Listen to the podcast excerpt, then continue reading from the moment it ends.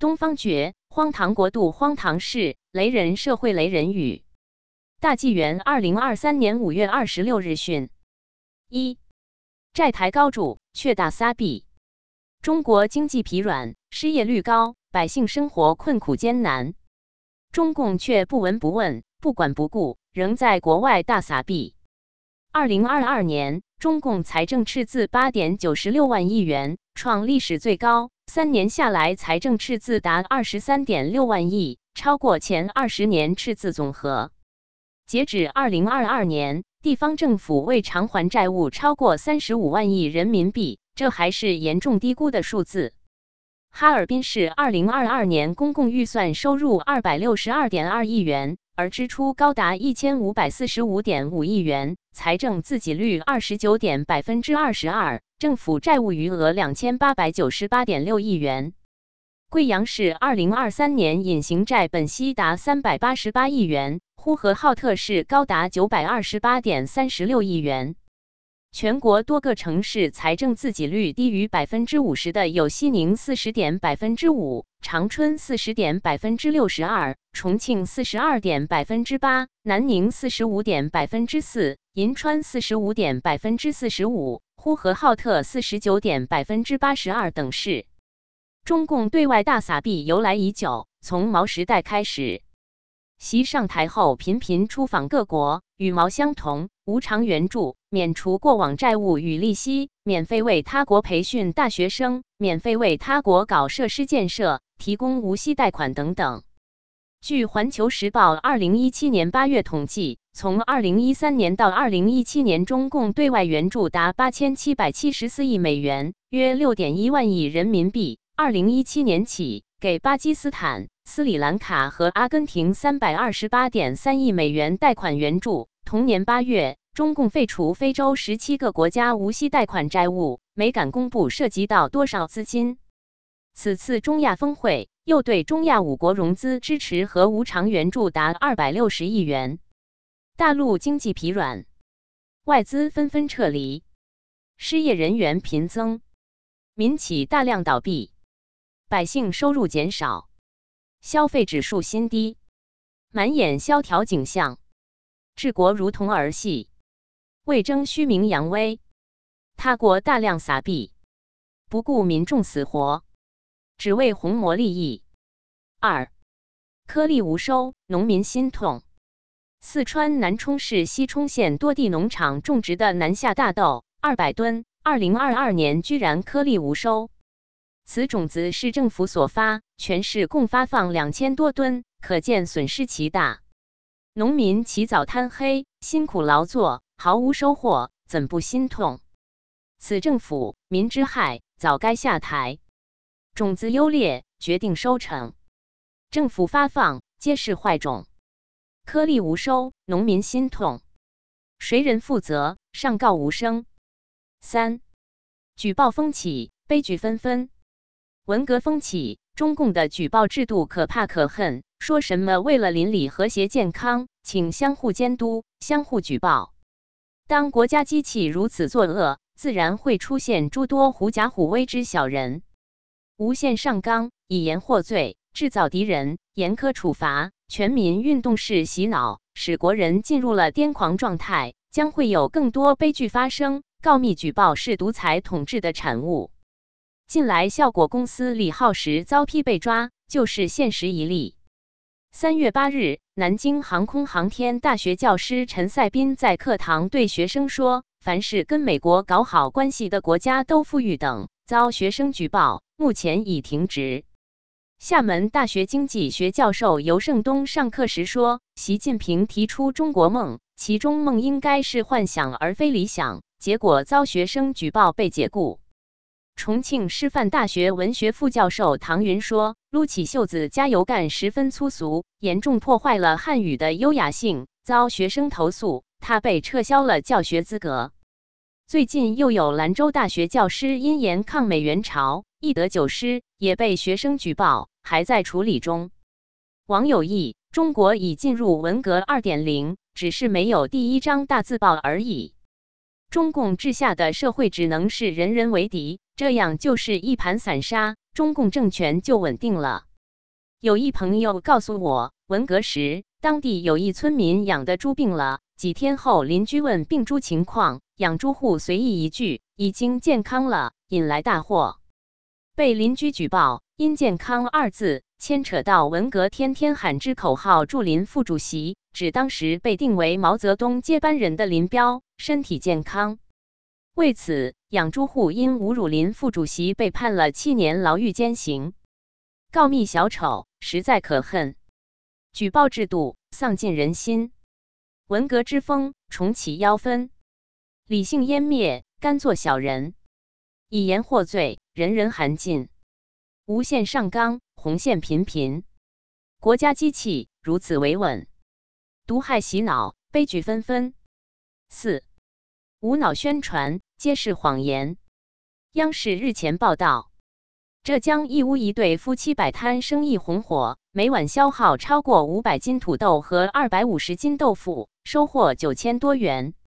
网友斥无脑宣传，质疑：就算每名顾客能消耗一斤食材，摆摊十个小时，那也平均每分钟有超过一名顾客上门，能忙得过来吗？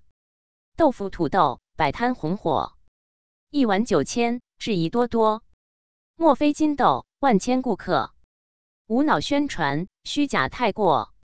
五、抄袭印刷，宣传造假。网友爆料，上海方松接到武装部的宣传画，保卫祖国海域，构筑海上长城，而配图却是侵华日军大和号战列舰和武藏号战列舰。这个抄袭作风可不怎么优良，要打胜仗更别想了。大跌眼镜画时尚，海上长城护海疆，竟是日本大和号。战舰威武渡重洋，抄袭作风甚低下，欲打胜仗是妄想，处处谎言是是假，愚弄百姓捧恶党。六。手举白纸。绝食抗议，河南三门峡东方剑桥学校三十四名教师被正式招聘，合格录取。本有三十五名编制名额，政府全额拨款却不落实。教师无劳动合同，无合法工资，无社保医保，无公积金，每天工作达十二小时。三十四名教师忍无可忍，手举白纸绝食抗议。合格招聘，正式公职，承诺编制从未落实。医保社保有名无实，日日工作十二小时。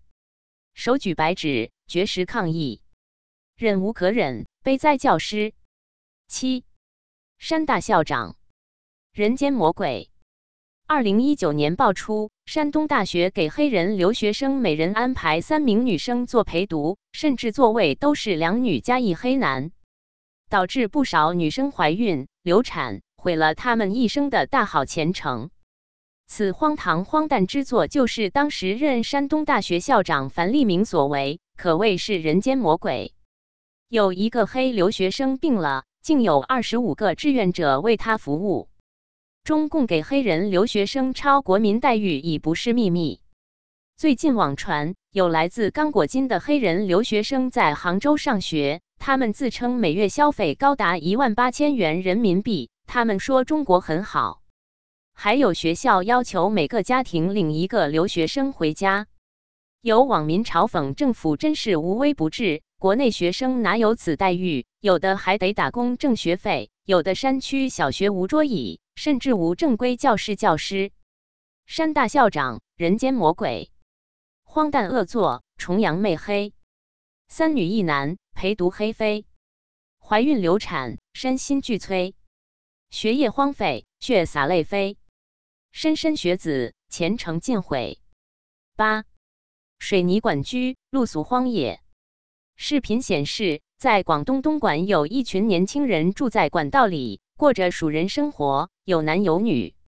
管道大小只能容下一个人躺下，每个管道里面放有衣物等用品，看起来是栖身的地方。白天去公共厕所给手机充电，同时用电饭锅做饭。这也可以省去房租和水电费用。东莞曾被誉为世界工厂，三洋、松下、三星、百利、诺基亚、佳能、爱普生等等都是上万人的大工厂，全都撤离差不多了。这都是中共恶政造成的恶果。现在城镇青年失业率升至百分之二十以上，今年还有一千一百五十八万大学生毕业，估计会有八百万人失业。外企撤离，民企倒闭，房产崩溃，商店关门，青年失望无奈。专制作恶，外企大撤，年轻人苦难找工作，租房价高，水电费多，流浪在外，露宿荒坡，宿水泥管，数人生活，手机充电，公共厕所，得过且过，无可奈何，希望何在？判死红魔。九。两个峰会不同景象，两个峰会不同景象。一个是在日本广岛召开的西方七国峰会，一个是在西安所开的中亚五国峰会。一个极简，一个奢华。极简的人均收入四万多美金，奢侈的平均收入一万多，有九亿人月收入两千，六亿人月收入一千元人民币。参加七国峰会的是西方最富裕国家。参加中亚峰会是五个穷国，前者是民主国家，后者是集权当政。中亚五国峰会演出古装豪华，酒宴奢侈排场，安保十分极致，维稳非常紧张。尤其晚会宴席更是山珍海味，玉液琼浆，席上雕出五国建筑图标与山河大川，又制出丝绸之路海丘林，纸醉金迷，极尽奢华之能事。民众纳税钱被挥霍无度，百姓血泪账炖成泡汤。正如有人言：“六宫粉黛，舞动正翩翩。”然而，遥望满城烽火，指日下长安，一定会是紧跟着的场景。而七国峰会节约简朴，一张不大圆形桌，入会人员文件包都无法放，只好放在地上。用餐也简单平常，只是加了适合他国饮食的料理而已。两会相比，富贫颠倒，不同景象。